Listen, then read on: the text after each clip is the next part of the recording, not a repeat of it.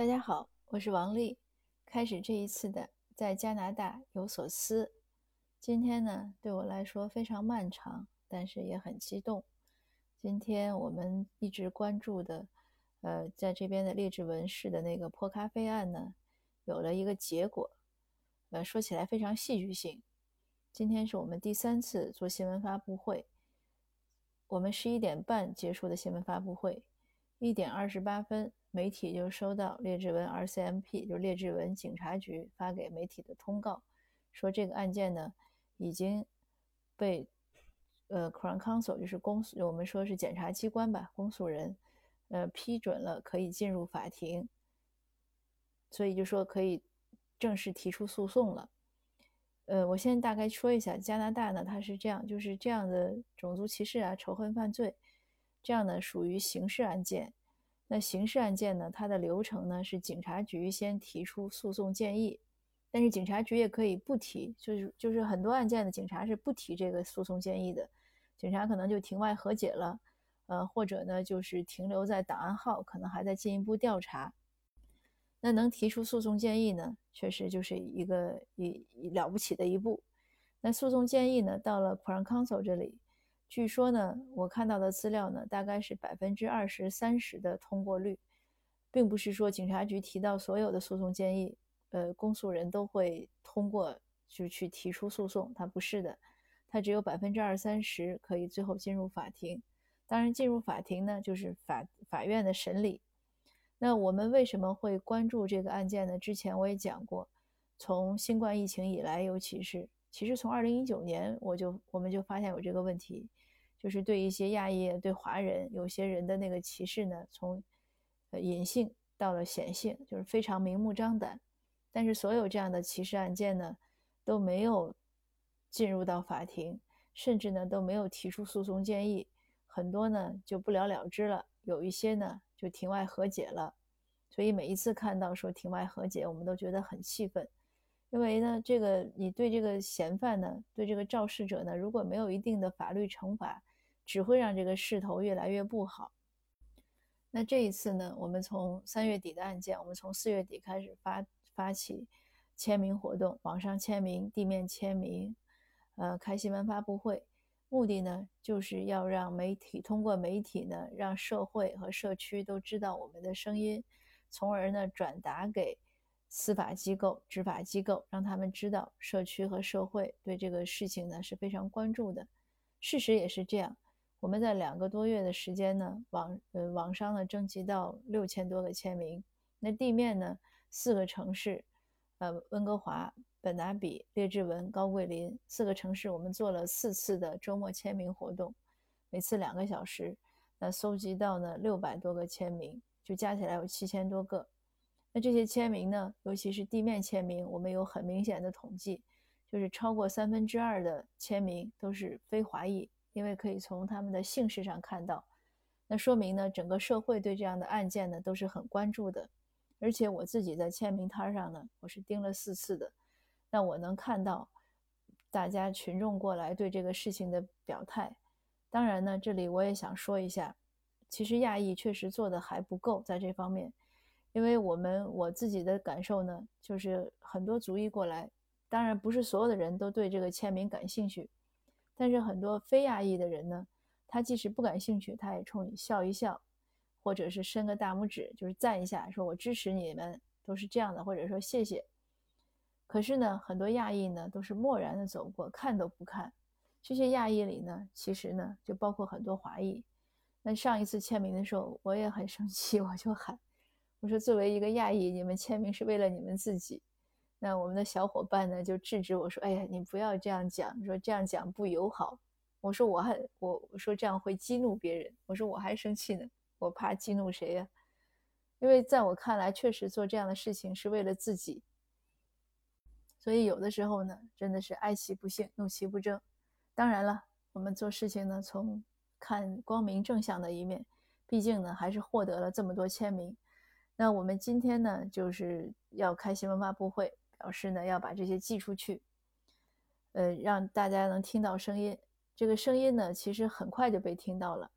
我想主要是因为我们的宣传，因为我们从今天是我们的周四，周一的时候我们决定要做这个活动，那从周二我们就开始发信息，呃，在群组里啊，然后向媒体发信息，那所以到今天呢，其实这个信息呢，在一定程度上呢，已经传播的比较多了，而且我们因为做活动呢，所以我们就跟劣质文的 RCMP 跟警察局做了报备，说我们要在这儿做活动，警察局呢也很支持。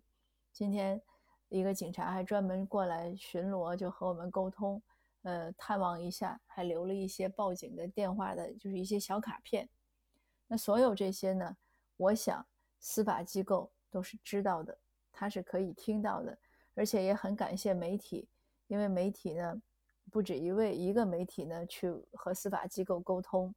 呃，今天我就听到有记者跟我现场说，说他前两天呢就问了司法机构，说。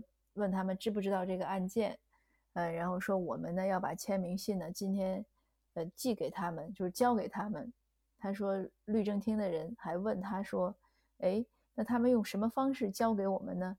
因为我们的律政厅呢是在 B.C 省的省会，在维多利亚岛，那我们呢是在 Richmond 做活动，我们用什么方式呢？我们用快递的方式。尽管我们快递的时候呢，我们已经收到消息，知道了。这个案件呢，已经可以进入法庭了，可是我们仍然呢把它快递过去，因为我们确实呢是希望司法机构看一看民众的呼声。我们在这个快递的箱子里呢，除了放了八百多页打印出来的签名，啊，还有公开信的复印件，那还放了呢我们四个城市四次地面签名的一些代表性的照片，各个族族裔都有不同的天气、不同的场景。让它因为是彩色打印的，所以这个感受力呢是非常强的。在发布会现场呢，我们还展示了两面签字的枫叶旗，就是加拿大的国旗。所以这也是一个风俗差异吧。在加拿大这边呢，呃，人们很喜欢在国旗上签名，就表示一些支持啊，或者一些反对啊，或者表示一些什么。那好像在中国呢，国旗是不可以被破坏的。所以它这个像我们过加拿大国庆节的时候。很多人都喜欢什么披着国旗啊，或者穿着国旗的衣服啊，所以这也是个文化差异。那还说回我们的案件，这个案件呢，应该是，呃，如果说的保守一点，应该是近年来至少大温地区第一起针对亚裔或者华裔的歧视和仇恨的这样的案件的进入法庭。我们都看新闻知道，那温哥华呢被荣升为什么北美的仇恨犯罪之都？为什么呢？就是二零二零年，温哥华的针对亚裔的歧视案件报案数量增加了百分之七百一十七，从十几件增加了九十，增加到九十八件。但是所有这些案件呢，没有听到一起被进入法庭，就是被诉讼。那所以呢，这次泼咖啡这个案件呢，能进入法庭，可以说是有历史性的划时代的意义。这个意义，我觉得是两方面的。一方面呢，是因为加拿大呢是判例法国家，它只要有了一起案件是这样，那类似的案件呢以后就有标准了。这个我们以前也听过警察说，警察说我没有，有时候没办法，因为每一个案件前面都是放了呀或者和解了，所以他就不知道怎么样处理。那现在呢就知道了。那第二个意义呢，就是对于社区和社会的说明呢，我们只要发声，而且只要坚持，就一定有效果。很多时候呢，人们很容易发声，哎，就说两声，抱怨两声，三天热度。所以我们也看到很多类似的事情，嗯，就坚持不了几天。因为确实从传媒学来讲呢，这个新闻的热度呢，也就是三天已经很长了。可是呢，如果我们把它坚持下来，这次呢，你看他坚持了两个月，其实两个月是也并不算长，而且说呢是做活动很辛苦。但是其实呢，也只做了四次地面签名，可是呢，就有了这样好的效果。那所以以后呢，我觉得大家如果遇到类似的事情呢，还是要勇于发声，并且呢要坚持。今天的很多新闻，嗯，包括华文的还有英文的报道呢，都出来了。有趣的是呢，华文的报道呢都会报道我们的活动以及案件的这个就是结果，可是英文的报道呢？呃，我看到了三个，只有一个呢是报道了我们的行提了一句，但是虽然他们拍了现场的画面，可是他们都没有放，他们只是报报道了结果。那另外两个呢，嗯，大的媒体呢，就完全忽略了这个行动。但是没关系，呃，我想呢，只要我们能坚持下去，意识到这个问题的严重性，慢慢来，总是会有，总是会越来越好的。而且呢，也会让这些英文媒体呢看到华裔社区、亚裔社区在行动。并且能坚持下来，来勇敢地发出我们的声音，表达我们的态度。那今天的分享呢，就到这儿。呃，我想很多听友呢，也是一直在关注这个问题。那今天就有一个比较圆满的答案。当然了，事事情呢也没有结束。呃，应该是六月二十三号在省法庭开庭，我们还是会继续关注，呃，看看最后的结果会怎么样。那好，今天的分享呢就到这儿。谢谢大家，我们下次见。